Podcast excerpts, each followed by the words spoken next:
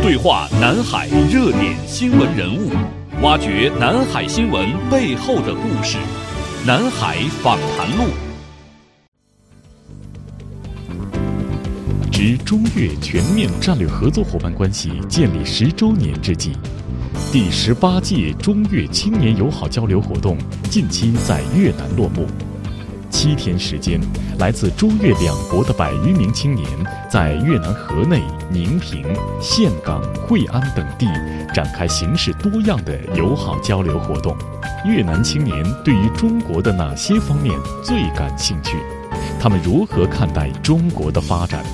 这次行程刷新了中国青年对越南的哪些认知？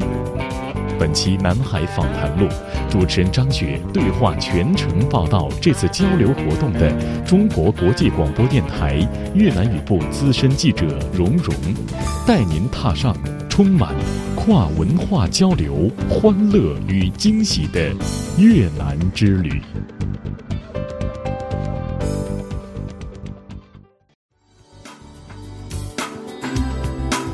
欢迎收听《南海访谈录》，我是张雪。在上一期的节目当中呢，我们邀请到了来自中国国际广播电台越南语部的资深记者荣荣，跟大家介绍了他参与报道采访的第十八届中越青年友好交流活动，跟大家讲述了他在越南河内、宁平、岘港和惠安这几座城市的一些有趣的体验。这一期的节目当中呢，荣荣将会重点围绕中越两国青年如何看待对方国家的发展，以及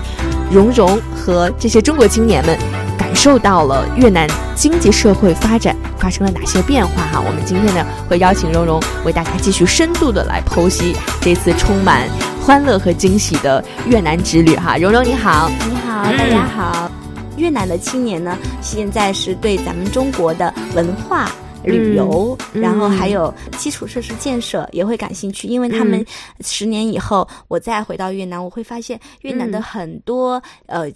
城市面貌啊发生了很大很大的变化。其实，在这期间你也多次去过越南，对吧？啊，是。那我们就说对比十年前吧。那你觉得这次越南哪些地方你觉得变化最大？我觉得越南的呃市市政建设。变化很大，基础设施变化很大，包括他们人的那个素质，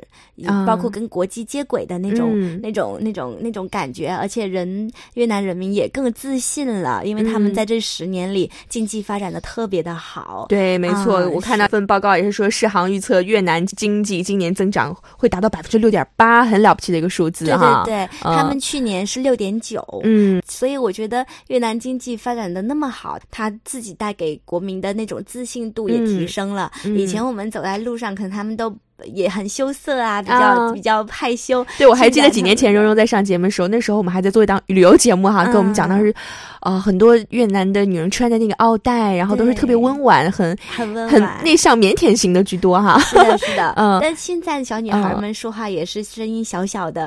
细细声，但是她们已经很很大方的跟中国的团员们交流了。呃，晚上跟他们去玩狼人杀呀，就是还约着一起出去玩耍，带着他们去逛越南的那些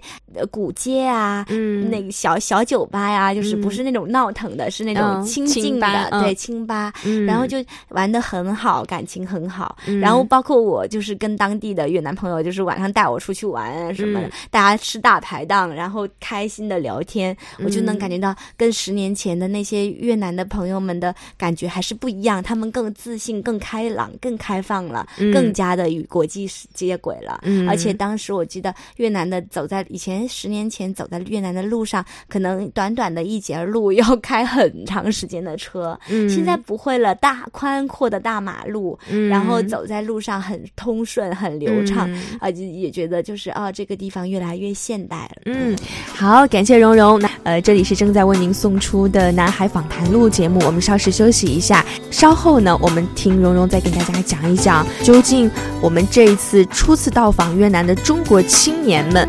对于越南又有哪些新的认知，以及现在是中国改革开放四十年了，越南的革新事业是三十二年了，那么两国经济发展方面又有哪些异同和惊喜在呢？我们稍后再见。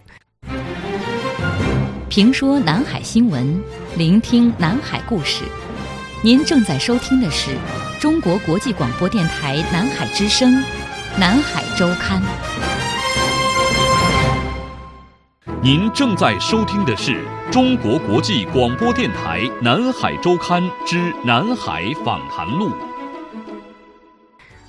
蓉蓉呢，在上期节目当中谈到了自己，呃，十年前曾经参与过类似的中学青年交流活动，哈，也谈到了，呃，对比十年前和这次去越南，呃，有一些不同的印象和感受。在整个的七八天的行程当中，哈，很多参与这次活动的中国青年，想必也是第一次去越南，哈，那他们有没有跟你们聊去之前对于越南是什么样的印象？而这次行程过后，又刷新了哪些他们对于越南的认知呢？嗯当时我记得，啊，我们有行前会，就是团中央组织的一些行前会啊，然后让大家彼此认识、沟通感情。就是中国的这一百个青年，首先先互相认识一下，在从北京去越南之前，然后当时在行前会上，好多的小伙伴们都来问我，说是不是越南很落后？然后我们在那边就是生活用品能不能买到？各种各样的问题就。扑面而来，然后我就跟他们说，不是这样的，可能在中国小伙伴的心里，就是越南是不是相对要落后一些？然后我说，不管我们去的这几个地方都是比较发达的地方，然后而且在那地那个地方呢，他们的各个方面的生活都是很有保障的，大家放心。对，而且那边有美食，还有水果，他们的物价也还比咱们便宜。然后呢，到了那边呢，大家就。安安心心的玩，快快乐乐的去跟越南的青年交流，去参观，去拜访那里的企业和和和政治学校哈，对学校，然后各个方面，然后就跟他们说，大家放心什么的。原来大家对于越南是这种一种对对印象在哈。对，但是我跟他们提醒了，我就说呃，因为看到很多就是人人高马大的北方的男孩子们，我就跟他们提醒了，我说越南的饮食比较清淡，然后你们千万就是要。记得给自己多买点干粮，然后他们那边可能因为天气热的原因，所以就是吃的少，吃的少。然后，但是咱们是可能一时到那里还习惯不了。然后我就跟他们提醒，然后他们可能有些男孩子比较马大哈吧，就没有买。我就经常看到他们晚上四处借方便面。哦，真的。好，那所以大家呃在临行前对越南想象说啊，可能还物质还比较贫乏，感觉经济不是那么的发达。那你觉得呃七八天的行程下来？之后，呃，大家有没有在闲聊当中说一些啊？原来越南是这个样子，这个地方我没有想到会是这样，有没有一些新的认知点啊？然后我觉得他们有，比如说他们后来跟越南的几个就是大学生们，就是一直跟我们走下来的，然后还有越南大学的老师们，他们也很喜欢参加交流活动，结束以后出去自己玩。好，我听一些男孩子说啊，在越南就是外面就是小。大排档里坐着，就会有越南的朋友自己主动加入他们，然后晚上互相对歌，就中国这边朋友唱中国的歌，还有那种啊呃大凉山的那些少数民族的男孩子们啊，还有藏族的男孩子们都能歌善舞的，能歌善舞的在那唱起来，然后这边越南这对桌越南也唱起来越南歌，然后在那边互相喝酒，可能男孩子之间对很热情，然后一交流就大家都玩开了，然后也就互相都熟了，然后就加了好多。当地朋友的微信是吧？好朋友都互相在那称兄称兄道弟的，然后就觉得哦，原来他们也很很就是他，因为晚上的时候我可能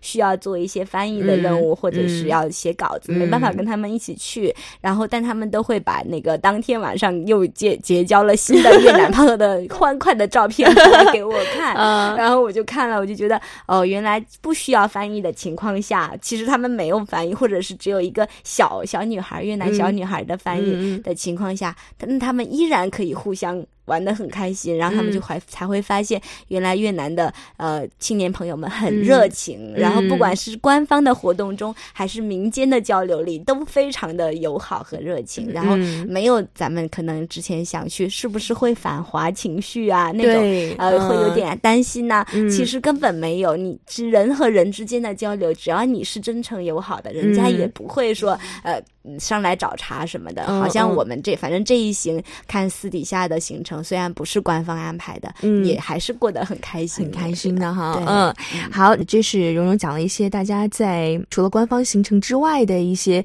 呃民间交流当中的一些很难忘的回忆哈。再聊一聊经济这方面哈，他们越南青年怎么样来看待中国现在的经济发展呢？嗯嗯，就像十年前你说，呃，来中国的越南青年，他可能对于政治方面更感兴趣。对，那现在你接触到的这一百多个越南青年，他们对于中国的哪些方面更感兴趣？怎么看待中国？嗯，他们，我觉得他们现在对中国的经济发展，他们还是觉得让他们比较敬佩，然后心里也会呃想要学习，心里就是还是希望学习中国的改革开放四十年的发展经验，因为。越南的革新开放就是也是根据咱们的，他们因为咱们的模式很相近，每年他们都会派很多很多的领导干部过来学习，所以咱们中国发展经验也是很无私的分享给了他们，所以他们也是很希望去学习咱们中国四十年来的改革开放的先进的一些经验，来用于他们的革新事业里头。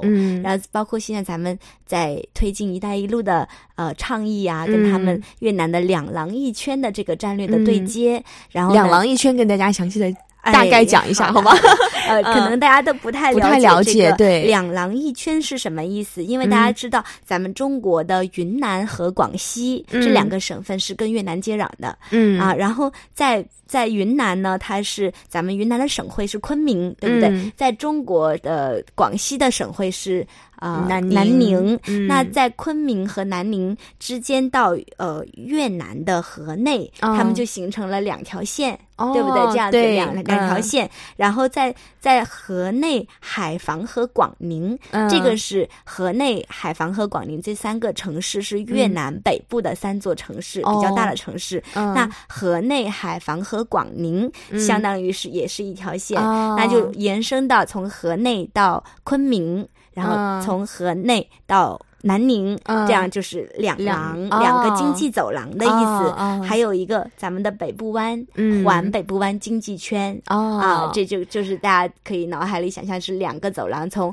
昆明到河内到广宁，这是一一廊；然后南宁到河内到广宁，这是第二廊。然后还有旁边有一个圈圈是环北部湾经济圈，就是北部湾那个那那片海。所以这片区域是越南现在政府着力打造的一个。经济。重点的区域哈，是的，是的，这个这个环北部湾经济圈呢，也涉及到咱们中国的广西、广东、云南、海南、香港、澳门以及越南的十个沿海的地带，所以这个两廊一圈呢，跨度很大，有十四万平方公里，总人口有三千九百万，所以它是一个辐射辐射很大的一个经济区。所以如果它的这个经济走廊能够跟咱们的一带一路倡议相对接的话，会给中越两国人民，包括边境的两国人民带来非常非常大的好处。嗯，其实刚刚蓉蓉谈到的这个呃越南两廊一圈的建设哈，呃，跟我们最近几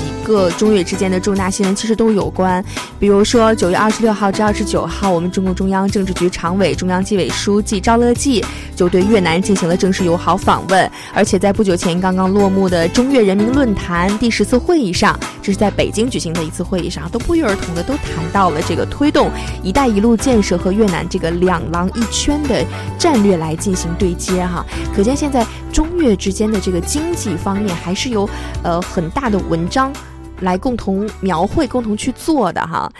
您正在收听的是中国国际广播电台《南海周刊》之《南海访谈录》。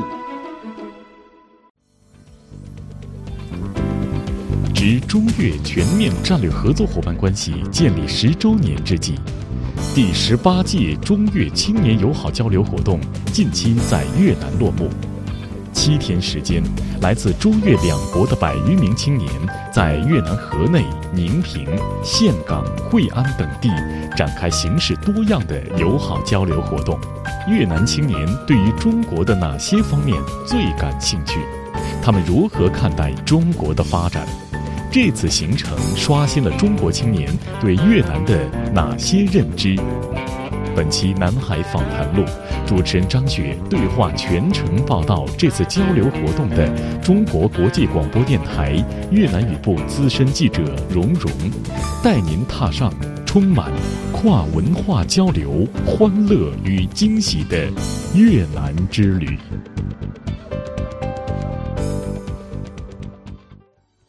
刚刚我们谈到了，就十年之后你再访越南，感受到了越南的一些，比如说像呃基础设施啊，然后还有人民的这种性格和信心这方面发生了变化。那么在经济方面，你有没有感受到一些很细微的一些变化呢？有，嗯，还是还是经济方面，因为我说他们的基础设施发生了很大的变化，它的面貌。那其中有一个包括越南河内轻轨的吉林河东线这个项目，二十号。呢也是正式投入运营了，嗯，然后呢，这这条线呢，是因为河东在，就是咱们知道越南的首都是河内，那河东是之前它是新并到河内市的一个新的那个郡，他们叫做一个新的区，然后呢，这个以前呢，从河内到河东呢，它是要是开车的话，那是要很久，然后因为它经常堵车，在在越南有一条路叫软宅路，这条路上呢是经常发生堵车。以堵车闻名的，对，上下班啊什么，那就简直了，就不用回去了的那种 啊。然后，但是一堵，那他就堵堵个两三个小时，这是很正常的。那那咱们这个轻轨呢，是由中国企业承建的，这个越南的吉林河东线的这个项目，它一一旦建成了以后呢，它大大的缩短了这个交通的，就是上班的通勤时间，嗯，而且呢，大大的缓解这个路上的拥堵情况。所以这个项目意义对于河内。市的意义还是很重大的，嗯，那这个也算是河内市基础设施变变化的一个典型项目吧。嗯嗯，包括像我们现在呃中国人喜欢的这种移动支付啊，你觉得在在越南有感受到吗？知道大家在用微信，但是他们会用这种移动支付吗？哦，微信用，但是我好像没有像咱们大街上普遍的挂着二维码这种情况。呃，我在大街上逛街，目前还没有发现。如果如果要，可能我去的地方。还没有说那么普及啊，所以我我觉得我我自己的观察是还没有咱们中国这样可以不用带钱上街。啊，还是还可能还是需要带一些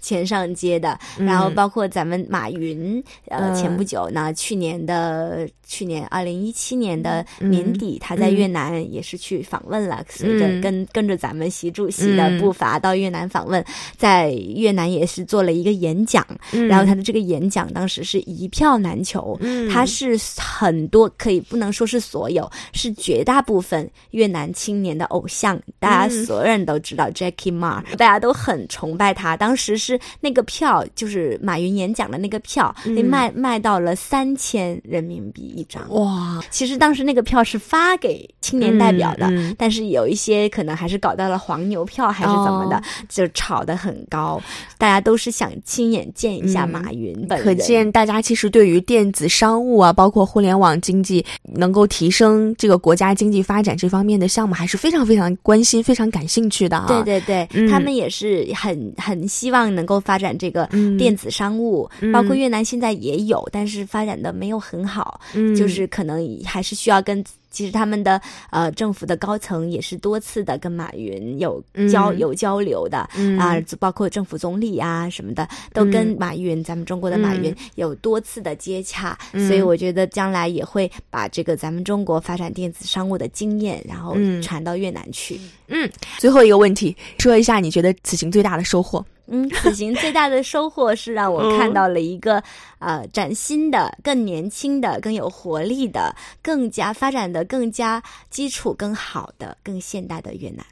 好，通过两期节目呢，蓉蓉带领我们再一次深度的走进了越南，感受了一下中越两国青年友好交流活动当中啊所感受到的那些美好。我相信这次活动结束之后，不仅大家结交了友谊，这次大家结下的友谊接下来会持续很久。我们也希望以这个中越两国青年交流的这样一个活动为契机，能够更多的在中越两国青年当中播撒下更多的。美好，也希望两国的经济能够蒸蒸日上，发展的越来越好。是的，是的，我也是这么希望的。而且这次交的朋友到现在还有联系，前几天还互相我们的国庆啊，他还给我们还很多朋友都来祝咱们国庆快乐。嗯，所以我觉得还是还是这份友谊，相信能够一直延续下去。好，那再一次感谢蓉蓉。两度做客我们南海周刊的南海访谈录的板块，也欢迎各位听友，如果您对于越南有更多的问题感兴趣的话，也可以登录到我们南海之声的官网，关注南海之声的微博、微信的公众号以及今日头条的头条号，获取更多关于东南亚、南海，包括像越南你很感兴趣的一些话题，都可以跟我们留言进行互动。呃，张雪在北京，感谢各位的聆听。那我们马上要跟大家说再见了哈，好，谢谢大家的聆听，我们下周再见。